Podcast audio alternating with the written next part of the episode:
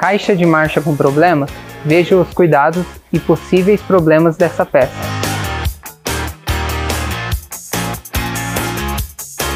Meu nome é Gabriel, sou estoquista do Grupo Salim. Você está passando por uma circunstância onde o seu carro se nega a engatar a marcha e a mesma acaba não entrando? Saiba então que certos problemas podem ser a causa disso. A caixa de marcha é a responsável por fazer a transmissão do movimento emitido pela força do motor para as rodas. Por meio do sistema de transmissão, a caixa distribui os comandos de força, tração e torque para as rodas, de modo que elas tenham o melhor rendimento, levando em consideração o atrito e o tipo de terreno no qual estão sendo submetidas ao uso. Ela é essencial para o funcionamento do veículo, portanto, é preciso ter uma atenção redobrada à caixa de marcha e aos componentes que compõem esse sistema.